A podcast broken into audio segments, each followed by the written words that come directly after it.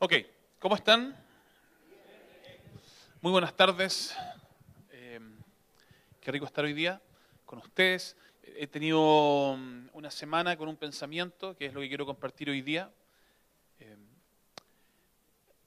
mira, compartí esto en la primera reunión, que no tiene que ver con el mensaje, pero hay algo que he aprendido que en la Biblia, cada vez que una persona dice, personajes de la Biblia dicen que Dios le habló, nunca muestran cómo fue que Dios le habló, sino que simplemente Dios le habló. Y, ya lo que he aprendido es que nosotros necesitamos descubrir cuál es la forma en que Dios nos habla a cada uno. Y nos habla de distintas formas porque es un papá que se toma el tiempo de a cada hijo acercarse y hablarle en su mejor lenguaje. En mi caso, Dios me habla con escenas de películas a veces o con canciones. Eh, y esta semana, toda la semana tenía una canción en mi cabeza, muy antigua, eh, bueno, muy antigua así como 10, 15 años. Para alguien que tiene 15 años, eso es muy antiguo. Para yo que tengo 43, es ante ahí, son dos cuadras atrás. Eh, y la canción es de un grupo así que se llama Burlap to Kashmir, que es como de, creo que, arpillera a Kashmir. ¿Ya? A lo mismo eso. Eh, entonces, toda la semana tengo esta canción que se llama Seasons. ¿Ya? Es en inglés. Y venía a mi cabeza la, canción, la ponía a tararear. Y la vez que la escuché, em, la bajé de la época del Audio Galaxy, o sea, por allá más o menos. si se cachan el Audio Galaxy. Si no lo cachas es porque o tienes más, más años que yo, o eh, tienes muchos menos que yo. Y entonces, y toda la semana venía, venía esta canción, dice, Seasons come and go. Fade until tomorrow, seasons come and go. Seasons come and go. Fade until tomorrow. Seasons come and go. Y yo voy, me viene me viene, me viene, y de repente digo,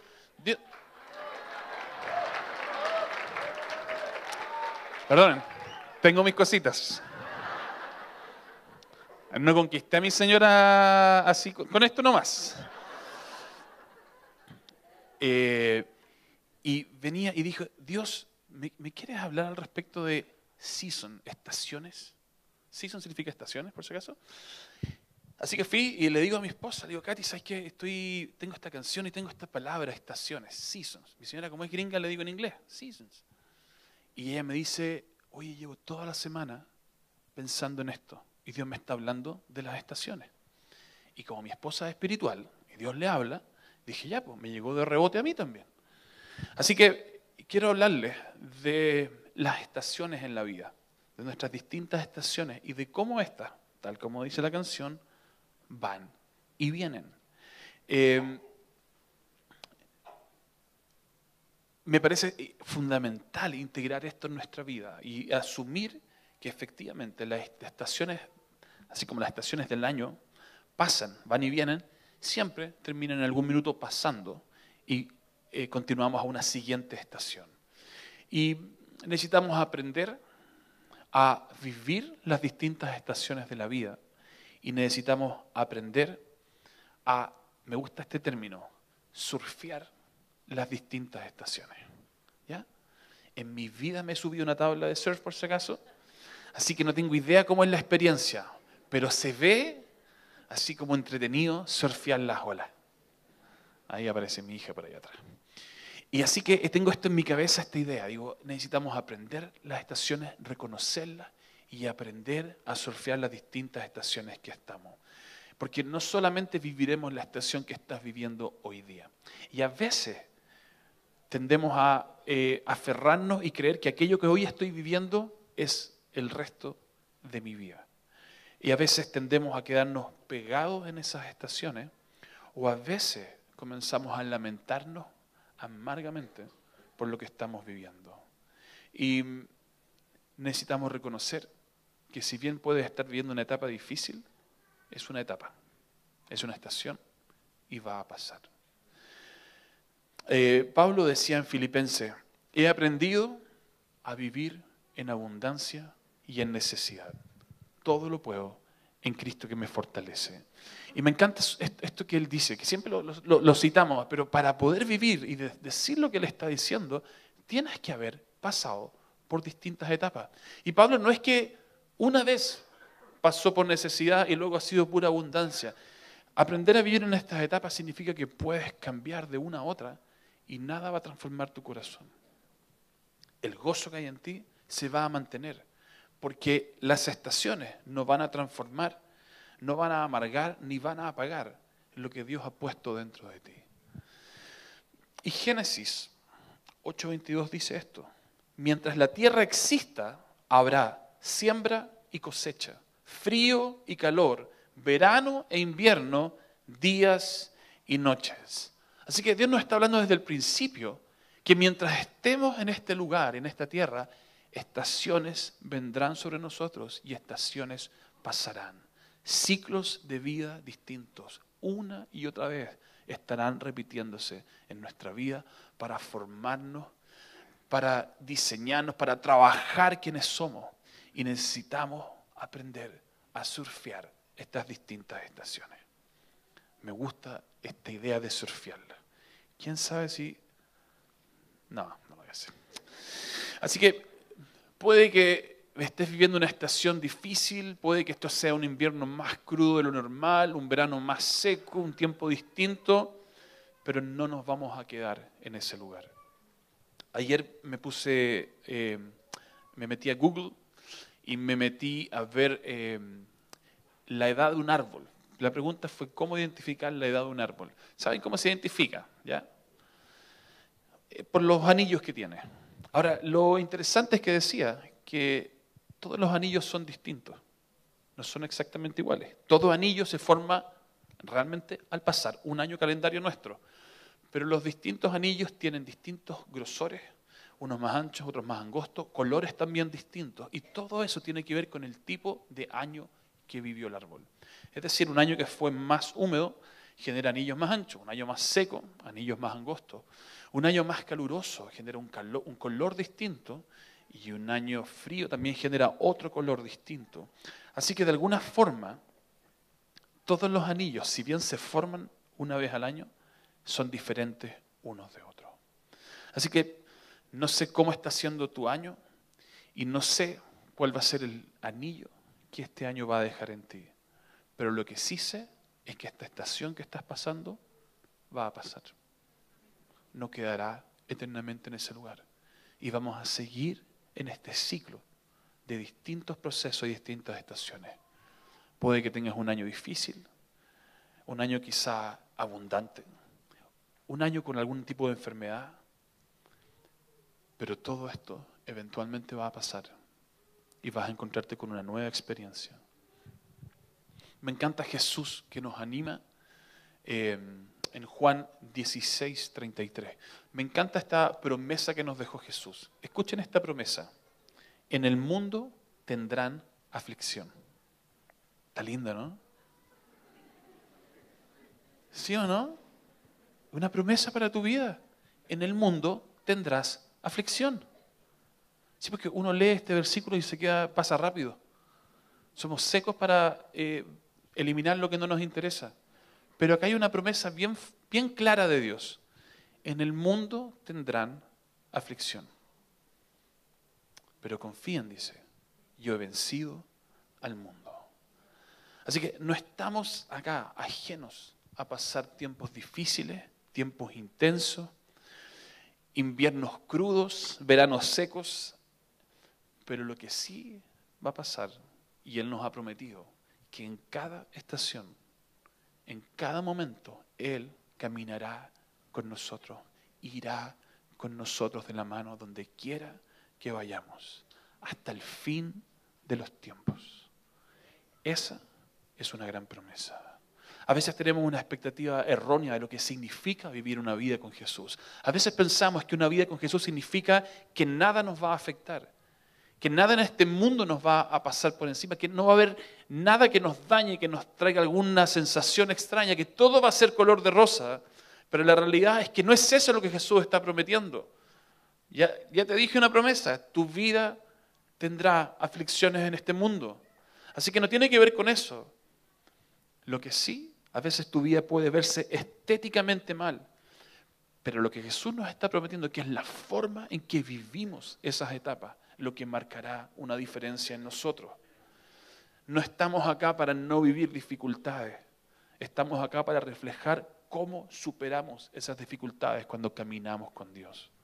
Y a veces puede que tengas una etapa, una estación donde viviendo una dificultad, ores y realmente el reino irrumpa y todo sea transformado, toda tu, situación sea transformada, algún problema físico, algún problema económico, algún problema relacional, y realmente veamos un milagro ocurrir y el reino venir y todo sea transformado. Pero a veces también nos va a tocar estaciones en que vamos a orar y lo que vamos a ver es cómo encontramos paz en medio de la tormenta. Paz en medio de la tormenta. Me encanta la canción Paz. ¿Quiénes, ¿Quiénes cuando escucharon esta frase se les vino una canción en la cabeza? ¿Cierto? Somos de la vieja ola. Puedes tener paz en la tormenta. Ya, tranquilo, tranquilo. Mi amiga que está atrás, la Carlita, somos un burlitzer cuando nos juntamos, ¿o no? Cualquier palabra que nos viene, nos salta una canción. Y mi señora le carga, porque cada vez que estamos hablando le empiezo a cantar cualquier cosa. Y es como, que es como si no pusiera atención a lo que me está diciendo. Y es verdad. Me distraigo con cualquier cosa. ¿Dónde estamos? Así que, eh, ¿sí, ¿dónde estamos? A veces cómo vives tu vida va a ser lo más importante. Efectivamente puedes ver el reino venir y transformar todo, o pasa en la tormenta. Fe y esperanza. Cuando todo, ya me fui. Ok, tú vas a vivir por distintas etapas en tu vida, distintas estaciones. Jesús no vino a rescatarnos de este mundo, vino a liberarnos del mundo, que es muy distinto. Porque Dios no quiere sacarnos de este mundo. Lo que quiere es darnos la habilidad de caminar por sobre el mundo. Les voy a dar un ejemplo eh, raro. A mí Dios me habla con puras cosas raras. Algo me hace pensar que yo soy raro. Yo, yo tengo alergia, así, y tengo rinitis crónica. Miren, esa es mi nariz todo el año, ¿ya? Eh, y es divertido porque me acuerdo una vez, nada que ver con esta, me acuerdo una vez estábamos con, el, con José Soto y estaban orando por sanidad. Y estaban orando por nariz, narices, alergia. Y estábamos con José. ¿Les contesto? Ah, ya la conté, ya. Bueno, les voy a contar a los que no vinieron esa vez. Y estamos en esto y empiezan a orar. Y claro, José, nariz destapada. Y yo, rinitis. ¿Por qué? Paz en medio de la tormenta. Ese es como el premio consuelo, ¿no? Bueno. Entonces, eh, yo tengo esta rinitis y que no es la peor. Lo peor que tengo es una alergia al ácaro. ¿Sabes lo que es el ácaro? Ya. Cuando yo era chico, era terrible. O sea, yo entraba a un lugar que no habían hecho aseo y yo era una alarma que hacía desenmascaraba a los dueños de casa de que no habían hecho aseo en ese lugar. Y yo me ponía a estornudar, a estornudar, a estornudar, y no paraba a estornudar, los ojos se me ponían rojos, empezaba a lagrimear, me llegaba a dar fiebre de tanto estornudar. Entonces al final me sacaban para afuera, me echaban de ahí, porque en realidad estaba pésimo. Lo cual eh, después más grande fue bien interesante, porque cuando había que hacer aseo, no puedo, digo, que la nariz, entonces, donde iba, yo era como que hiciera así nomás, ah, ¿no me creen? Y empezaba a estornudar. Entonces me mandaban para afuera. Así que era una buena excusa. Pero yo hace años que no tengo una crisis de esto. Y yo podría pensar perfectamente que estoy sano, libre de mi alergia al ácaro. Pero la realidad es que lo único que ha pasado es que no me he expuesto al ácaro en todo este tiempo. Así que la verdadera libertad no es arrancar del ácaro o de aquello que me tensiona en la vida, aquello que me genera nerviosismo, que me angustia. La verdadera libertad es exponerme a eso y no ser vencido. Es muy distinto ser rescatados del mundo a ser liberados para vivir en este mundo y vencer al mundo. Hay un ejemplo, eh, les conté hace unas semanas atrás cuando estaba predicando, cuando eh, los apóstoles están remando en el mar de Galilea, en la barca, después de haber hecho esta alimentación de estos miles de personas, y Jesús los envía para que ellos crucen al otro lado de Galilea a descansar. Y dice la Biblia que ellos estaban remando y remando y remando contra la corriente, y se levantó unas olas, viento, el tema estaba súper intenso, eh, estaban ya realmente agotados. Eh, y en eso aparece Jesús caminando sobre el agua. Y la tormenta ha sido increíble hasta ese minuto. Y cuando aparece Jesús, Pedro lo ve. Y Pedro queda así impactado. Les conté hace una semana que los otros gritaban, chillaban. Pero Pedro dice, yo quiero hacer esto. Así que durante unos minutos, Pedro sale de la barca y comienza a caminar sobre el agua. Increíble. Hasta, hasta que Pedro corrió su mirada y se dio cuenta que las olas estaban ahí y que el viento seguía soplando. Así que, de alguna manera, pareciera que por unos segundos, unos instantes, la tormenta se acabó. Pero la realidad es que nunca se acabó. Lo que sí ocurrió es que este Jesús que caminó por sobre la tormenta, invitó a Pedro a caminar también por sobre la tormenta. Y durante unos segundos, unos minutos, Pedro caminó y venció al mundo. Hasta que desvió su mirada y comenzó a darse cuenta que la tormenta jamás se había ido. Lo que Jesús nos está ofreciendo no es que no habrán tormenta. Lo que Jesús nos ofrece es que en las distintas estaciones de tu vida tú podrás caminar por sobre ellas. Tú podrás vencer el mundo. Y esa es la gran invitación que Él nos está haciendo, vencer el mundo. Así que amigos, asumamos que nuestra vida tendrá distintas estaciones, estaciones que probablemente se verán estéticamente feas algunas, estéticamente lindas quizá, pero eso no significa que Dios no estará con nosotros en cada una de ellas. Salmo 35 dice, el llanto podrá durar toda la noche, pero con la mañana llegará la alegría. Amén. Otra canción ahí, ¿no? También de la vieja bala de la viña. Marcos 8 y 9. Les he contado que he estado eh, metiéndome en Marcos, disfrutando Marcos. Y en Marcos 8 y 9, un par de capítulos nomás, donde uno puede empezar a ver los distintos relatos de lo que Jesús está haciendo. A veces cuando hablamos de estaciones, no tienen que pensar que esto van a durar 18 meses. A veces pueden ser largas, cortas, días, distintas cosas que nos están pasando. Pero en Marcos 8.9 vemos a Jesús así, viniendo de alimentar a miles de personas. Full milagro, full glorioso. Pero solo un poco más allá aparecen de nuevo todos estos religiosos que vieron los milagros, pero les exigen, le demandan que haga otra señal porque no están tan seguros que realmente Jesús tenga tanto poder. Y tiene algo de glorioso eso. te imaginas yendo a tu trabajo o a tu lugar de estudio? Mandarte un milagro así increíble, que todos queden pasmados de lo que acabas de hacer, pero la semana siguiente vengan y te digan, mira, tú podrías mandarte otro más, porque no estamos tan seguros si realmente lo que ocurrió la semana pasada fue un milagro o no. Yo creo que hubo algún truquillo por ahí. ¿ah? Que tenía pan escondido. ¿Podrías hacerte un milagrito? Entonces, a veces eh, vemos en Jesús que pasa por distintas etapas. Un día una cosa, otro día otra. Y ahí está. Y de repente comienza a hacer milagros Jesús en estos capítulos. Va y sana un ciego. Un ciego que no veía, ¿cierto? Claro. Y dice que le, lo lleva afuera del pueblo y este, este, es un milagro increíble de Jesús. ¿Saben cómo lo sana? Marcos 8. Le escupe los ojos. Así que atentos si vienen a pedir sanidad al final. Yo soy raro. Les dije ya. Un buen ministerio.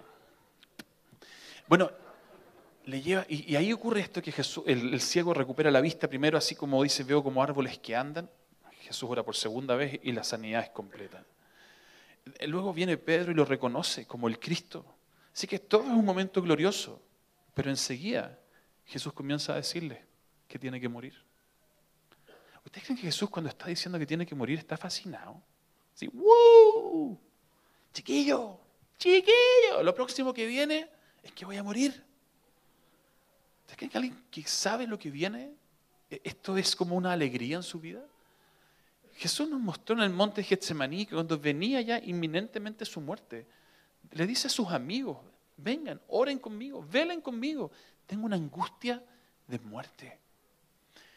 A veces vemos a Jesús, como lo vemos tan sobrenatural, nos olvidamos que en la tierra es 100% hombre y siente, y se duele, y se cansa, y tiene tristeza, y llora, y se amarga a veces, se angustia con una angustia de muerte.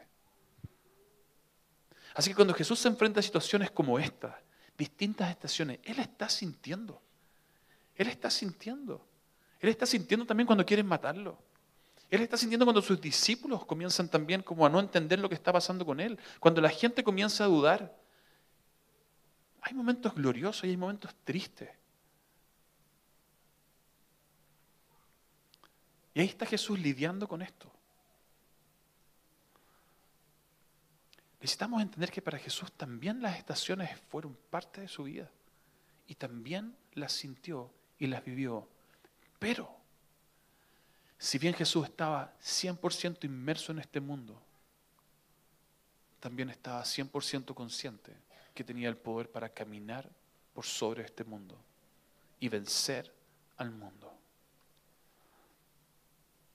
Y quizás su declaración era, no voy a permitir que nada me desvíe de mi propósito. Aunque siento, aunque a veces lloro, nada me, da, me va a desviar del propósito que Dios ha trazado para mí. Ahora imagínense los discípulos. Llevan tres años caminando con Jesús. Y Jesús cada día hace algo distinto que les vuela en la cabeza. Calambres en la cabeza. Multiplica los panes, sana a los enfermos, libera a los endemoniados, camina sobre el agua, resucita a la gente. esto es Jesús, todo el rato va para arriba.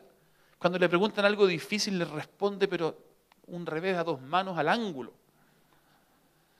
Si hay que dar tributo al César o no. ¿Y qué dice? Al César lo que es del César, a Dios lo que es de Dios. Y uno dice, ¿cómo se te ocurrió esa respuesta? Te juro que parecís como que, como divino. Y ahí está, y no hay nada que lo pillen. Y dicen un minuto, hay un minuto que los, los, religiosos dicen, ya no tenemos cómo pillarlo. Así que no, me doy. No, no, no puedo más. Y los discípulos están viendo esto y están impactados. Y Jesús es lo máximo. Y nos va, nos va a liberar y va a redimir Israel y todo es increíble. Y de repente se van a un monte. En el monte él está angustiado, amargado, vuelven de sus amigos, su sudor tiene gotas de sangre, no entienden qué está pasando, es detenido y solo horas después es crucificado. Y nada tiene sentido. Y viven un día viernes terrible, doloroso, porque no entienden lo que está pasando. Es que en algún minuto va a salir de ese lugar. No, no, no, si se va a soltar. En algún minuto se va a liberar de esa cruz. Algo tiene que pasar porque Él es el Mesías. Hasta que finalmente muere. Y entonces se desata una tormenta y hay un terremoto y se oscurece el día. Y entonces se van desconsolados. Y viene el día sábado y no entienden nada. Es un día de silencio absoluto. La desesperanza más profunda que pueden vivir. No entienden qué pasó hasta que llegue el día miércoles, el día domingo, perdón, el último día. Y entonces se encuentre con un Jesús resucitado. ¿Qué crees que pasó después de vivir días tan intensos? ¿Tú crees que alguno de ellos habría querido vivir una época como esa? Aunque hayan sido 48 horas, ¿tú crees que ellos querían vivir algo así? Claro que no. Pero ¿qué crees que pasó el último día? Su fe se achicó, su fe se mantuvo o su fe creció. Claramente su fe creció. A veces necesitamos estas distintas estaciones para detenernos y para reflexionar y para que Dios pueda hablarnos de cosas que no estamos viendo, de cosas que nos están pasando por al lado. A veces necesitamos cambiar la dirección, cambiar la velocidad de lo que estamos haciendo para que Dios nos pueda hablar. Les hablé hace unas semanas atrás, hace un par de meses en realidad, de cuando Jesús encuentra a, sus discípulos, a los pescadores. Había unos que estaban echando redes para pescar y otros que estaban reparando las redes. Y les hablé del ciclo de un pescador, la importancia de identificar en qué etapa estás. ¿Cuándo es tu tiempo de salir y echar las redes? Pero ¿cuándo es tiempo de detenerte y reparar y reflexionar y pensar profundamente qué es lo que Dios quiere traer para ti ahora? Dios usará cada estación en tu vida para sacar lo mejor para tu vida, para sacar el mejor provecho y formar su imagen en ti. Hace un tiempo atrás estaba hablando con un amigo de acá de la iglesia que está enchufado siempre a la corriente como 10.000 volts. No para, no para, no para, no para. Tú le dices una idea y te responde con 20 ideas de vuelta. está viviendo un momento difícil. Y mientras está en ese momento difícil, estamos hablando y de repente tengo una imagen en mi cabeza, rara. Y veo una micro antigua. Yo me acuerdo antiguamente había unas micro y también sé que hay camiones que para pasar de cambio había que embriagar, em, em, embriagar, embriagarse, embriagarse dos veces. No sé cómo llegaba al destino final. embriagar dos veces. Se, apretaba el embriague para sacar la velocidad y se volvía a embriagar. ¿Embriagar o embragar? Embragar. Ah, no sé, pues pónganse de acuerdo y se volvía a apretar el embrague para la siguiente velocidad. Pero había un minuto de latencia en que esta micro quedaba en neutro. Y le dije, mira el ejemplo, y le dije, sorry que tenga este ejemplo en mi cabeza, soy raro, pero siento que este minuto en tu vida es el momento de dejar el auto en neutro. No lo vamos a detener, es el minuto de neutro necesitas detener un poco, bajar la velocidad y necesitas reflexionar, porque si no, vas a seguir haciendo las mismas cosas que te han llevado a donde estás hoy. Eso no significa que te vas a quedar en neutro el resto de tu vida. No. Significa que a veces necesitamos cambiar la velocidad de lo que estamos haciendo. Necesitamos pasar por distintas estaciones, pero no quedarse pegado en una y convertir esta nueva estación como si fuera toda tu verdad. Esto me lo dijo mi esposa esta semana. No hagas una religión de tu estación. Seca, ¿no? Sí. Este es el punto más alto de esta predica, así que ojo. El resto bajamos ahí al promedio. No hagas una religión de la estación que estás viviendo. No tomes lo que hoy día estás viviendo y lo conviertas en tu gran verdad. Ah, este, este año ha sido difícil, he tenido muchas dificultades, he perdido hartas cosas, pero he aprendido muchas lecciones. Entonces la vida cristiana significa vivir muchas dificultades para siempre. Eso es hacer una religión de lo que estás viviendo hoy día. Y somos secos para hacer una religión de todo lo que nos pasa. Porque por todos lados queremos encerrar a Dios, empaquetarlo en algo que podamos controlar, manejar. No lo hagas. Siempre deja un espacio para no entender lo que Dios está haciendo. Siempre deja un espacio para que Dios te sorprenda. Siempre deja un espacio para que Dios pueda hacer cosas nuevas en tu vida que no entiendes, que no las veías venir. Déjate sorprender por Él.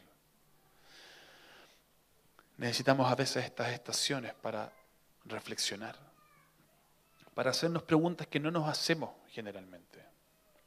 Eh, no sé si les conté que estoy yendo al psicólogo este año, a que me revisen la cabeza. ¿Saben lo que he descubierto?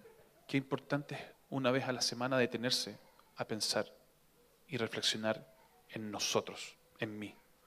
No lo había hecho. A veces digo, sí, tengo un psicólogo al frente, Pero creo que el ejercicio más importante es el hecho de detenerme y de pensar. Y yo no estoy acostumbrado a eso. Yo le doy para adelante nomás. Cero reflexión. Y siento que Dios también me puso un poco en neutro. Detente, cabrito. Te has caído cuatro barrancos seguidos. En algún momento hay que aprender. Y a veces necesitamos esto. Necesitamos reflexionar, detenernos. A veces necesitamos darnos cuenta que estamos en piloto automático en la vida. Que le estamos dando para adelante sin ningún pensamiento. Porque simplemente aprendimos a hacer las cosas de esta manera. Y a veces con Dios tenemos una relación en piloto automático. Y entonces necesitamos,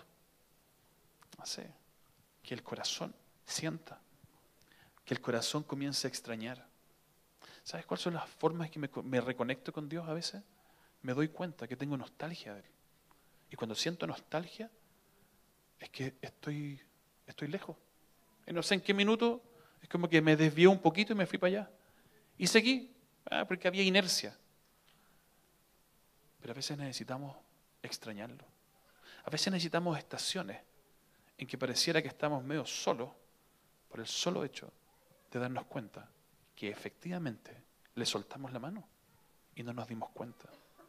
Y entonces necesitamos a veces el dolor de sentir que lo necesitamos, que dónde has estado, que necesito tenerte acá, que lo que viví contigo en el pasado era tan increíble. Y esa nostalgia nos vuelve a direccionar hacia Él. Ahí nuestra responsabilidad entonces es reconectarnos con Él, correr a Él. A veces necesitamos echarlo de menos y volver a sentir que lo necesitamos. Y esas estaciones también son parte de nuestra vida. No todo en la vida tiene que ser fe y obediencia. El Antiguo Testamento nos mostró que la sola obediencia nos sirve también necesitamos sentirlo, experimentarlo y conectarnos con Él.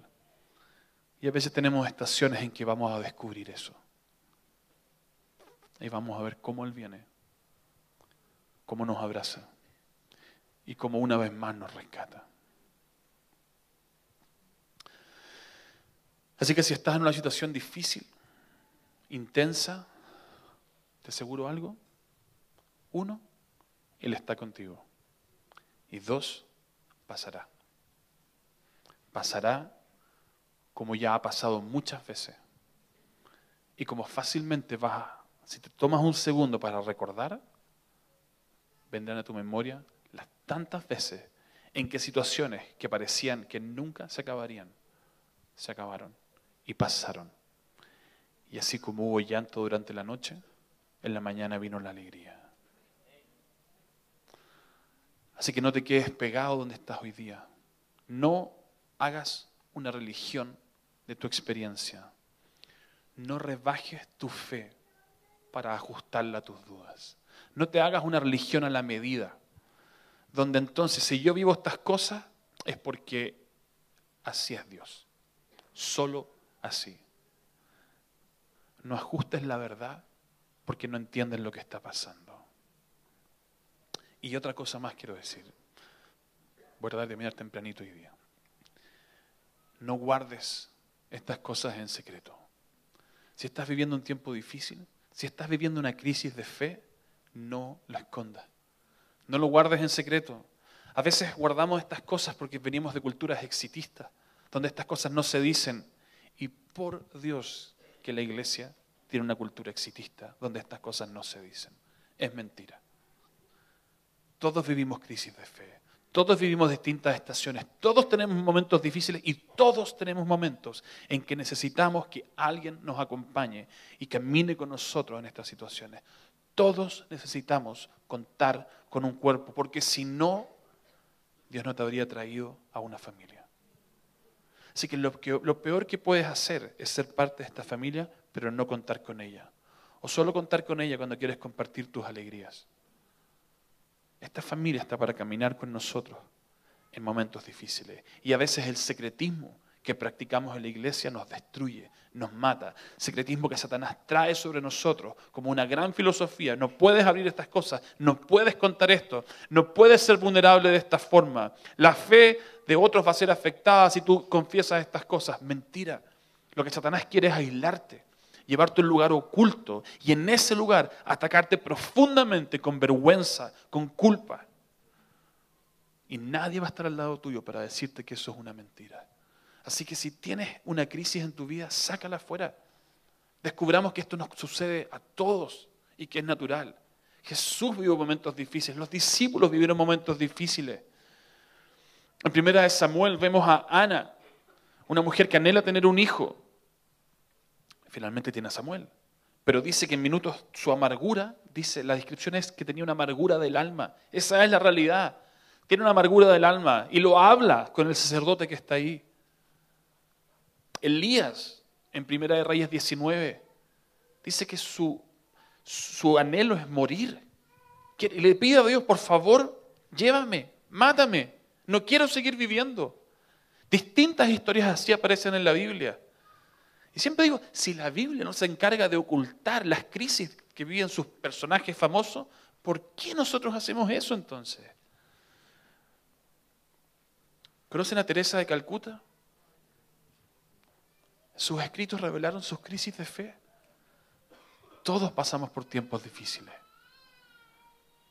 Quizás muchos acá han tenido crisis y tiempos difíciles. Y quizás muchos están viviendo eso. Pero tú no tienes idea. Porque todo está en secreto. Pero todos sufrimos altos y bajos. Y la estrategia de Satanás es llevarnos a ese lugar. Así que no lo hagas. Abre tu corazón. Yo ya les he contado que tuve una crisis el año pasado, mi verano fue un desastre. Pero en ese verano me hice cargo. Tengo una crisis, tengo una crisis de fe. Yo no quiero seguir corriendo en contra de esto, haciéndome loco, que ha sido mi tema toda la vida. No enfrentar nada. Y dije, ya Dios, acá estoy. Y estoy cansado. Es tiempo que tú me vengas a buscar y que tú me hables y que tú me digas cuál es la verdad. Sí, a veces soy medio choro.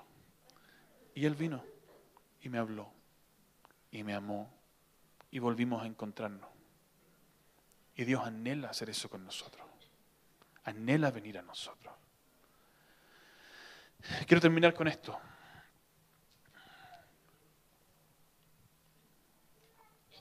Ayer estaba leyendo en un lugar de retiro profundo, Starbucks. Estaba leyendo en Lucas la historia de los dos de Emaús. Y es una historia hermosa.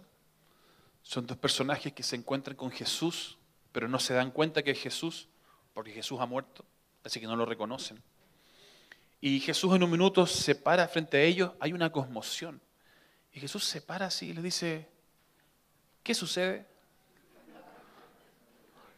Y, y entonces ellos lo miran y dicen, ¿eres el único que no sabe lo que ha pasado en Jerusalén?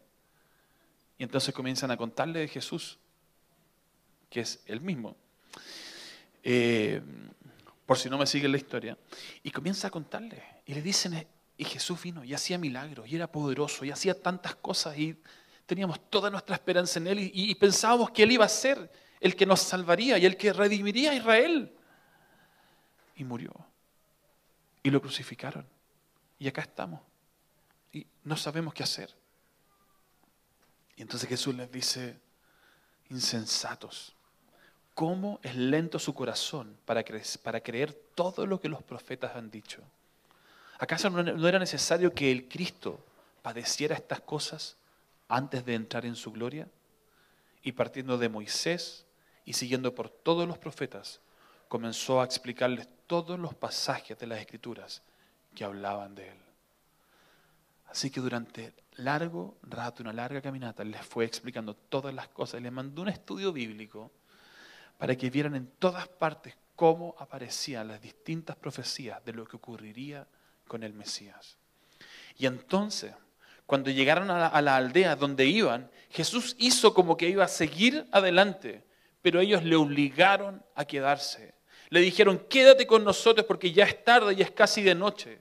Y Jesús entró y se quedó con ellos. Luego Jesús tomó el pan y al partirlo, entonces ellos se dieron cuenta que era Jesús quien que había estado con ellos. Y Jesús en ese instante desapareció. Y cuando ellos comenzaron a conversar, le decían, pero ¿No te ardía el corazón en el camino cuando Él nos hablaba? ¿No te ardía cuando Él nos daba estas palabras? ¿No, ¿No, se te encendía acá la esperanza de que no todo ha acabado? ¿No pudiste percibir la esperanza que había en Él? En un minuto así de tensión, Jesús trajo esperanza. Pero lo que me impacta de este pasaje, esta frase siempre la he pasado de largo porque no la entendía. Cuando llegaron a la aldea donde iban, Jesús hizo como que iba a seguir adelante. Hizo como que iba a seguir adelante. ¿Qué es eso? No es que quería pasar, sino que hizo. ¿Ah? Oso. ¿Por qué haces eso, Jesús? ¿Por qué juegas con nuestros sentimientos? Pero Marcos 6 cuenta algo similar. En medio de la tormenta, de estar azotados y cansados de las olas y del viento en contra, la Biblia dice que Jesús los vio. Desde el cerro en el que estaba, vio cómo luchaban contra la tormenta. Así que 6.48 dice esto, pero cerca del amanecer fue hacia ellos caminando sobre las aguas, pues los vio remar con mucha dificultad porque tenía el viento en contra e hizo el intento de pasar de largo. Nuevamente. Y, dijo, Jesús, pero no, no te entiendo. ¿Para qué haces eso? mira, es como que yo estoy acá y veo a Katy y está con sed. Entonces yo veo que está con sed y yo tengo agua. Y voy a venir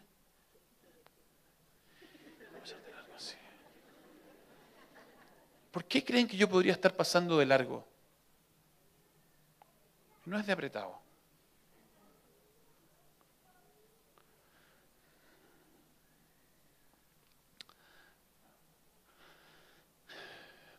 Yo creo que Jesús va a intervenir en nuestra vida muchas veces. Y creo que Él hace una intervención que a veces ni siquiera nos damos cuenta que nos está salvando la vida una y otra vez.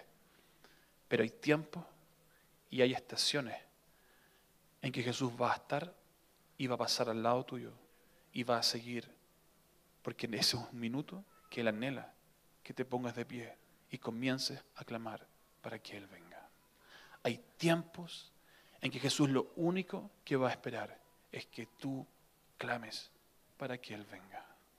Él va a intervenir tu vida muchísimas veces sin siquiera que tú le pidas.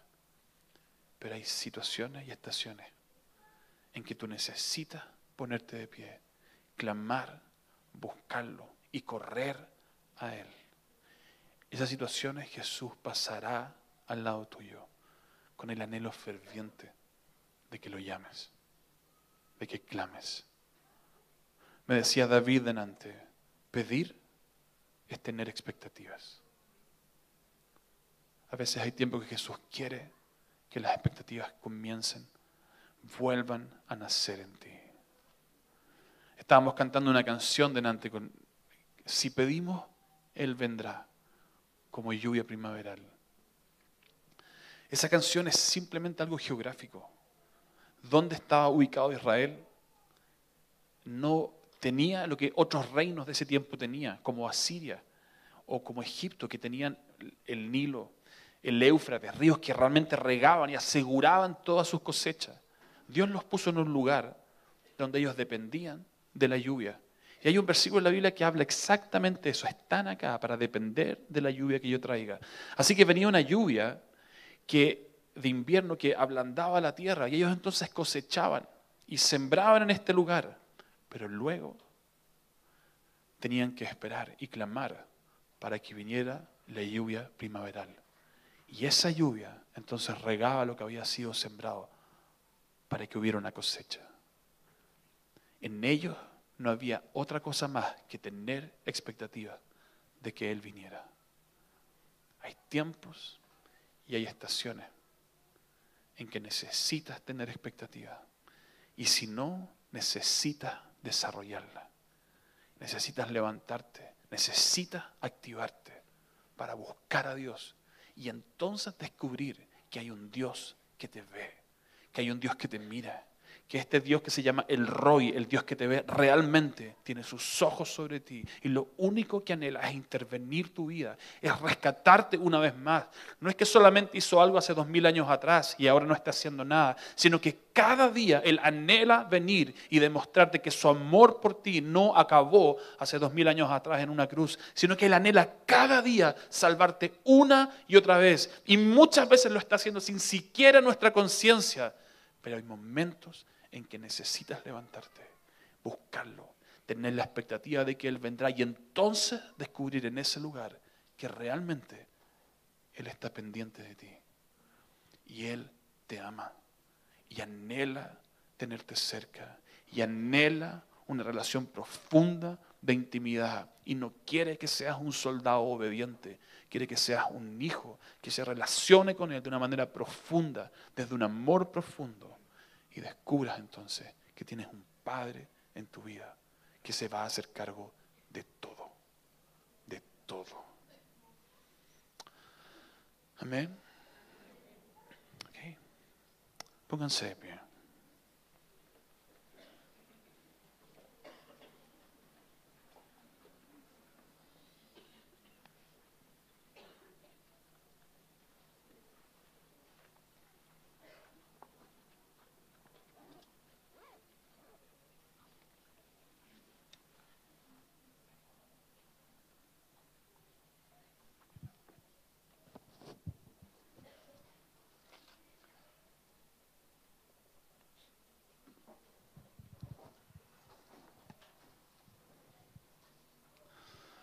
Así que iglesia, em,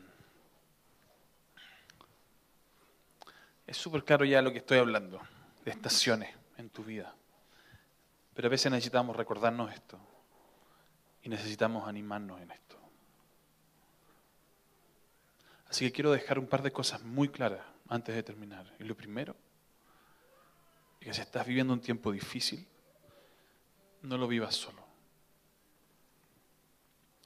Esta familia está para caminar con nosotros. Dios ha puesto este cuerpo para eso. Y Él anhela que nosotros seamos también los brazos de amor del Padre, unos con otros. Lo que sí quiero hacer es un llamado. Si estás viviendo un tiempo difícil, incluso si has perdido la esperanza, si eres de esos que dice, mira, lo he hecho tantas veces que ya no creo que esto pueda ocurrir. Yo quiero animarte a que vengas acá adelante, porque queremos orar por ti, pero sobre todo porque probablemente este es el momento en que Jesús está pasando a tu lado, haciendo como que pasa, con el único anhelo que le ruegues que se quede contigo, como lo hicieron los de Emmaus, que le rogaron y le obligaron, dice la Biblia, a que no se fuera. Quizás este es el tiempo que te levantes y pelees. Y pelees contra Dios, decirle, no te voy a soltar. Yo necesito verte en mi vida. Y yo voy a hacer todo lo que está en mis manos para hacerlo. Así que si hay alguien acá que ha estado viviendo un tiempo difícil, tenso, que no se ha dado cuenta de las distintas estaciones en su vida, que ha perdido la esperanza, que está cansado, agotado. Yo creo que este es el tiempo que Dios quiere venir y quiere sorprenderte y quiere mostrarte que Él te ve, que sus ojos están sobre ti, que Él nunca ha dejado de mirarte, que probablemente ha pasado por tu lado no lo has visto. O simplemente no lo has llamado. Porque la desesperanza ha cubierto tus ojos. Pero yo estoy seguro que este es un nuevo tiempo. Así que Padre, ven sobre cada uno de los que están viniendo acá adelante. Y al ver el sol venir en medio de un invierno difícil,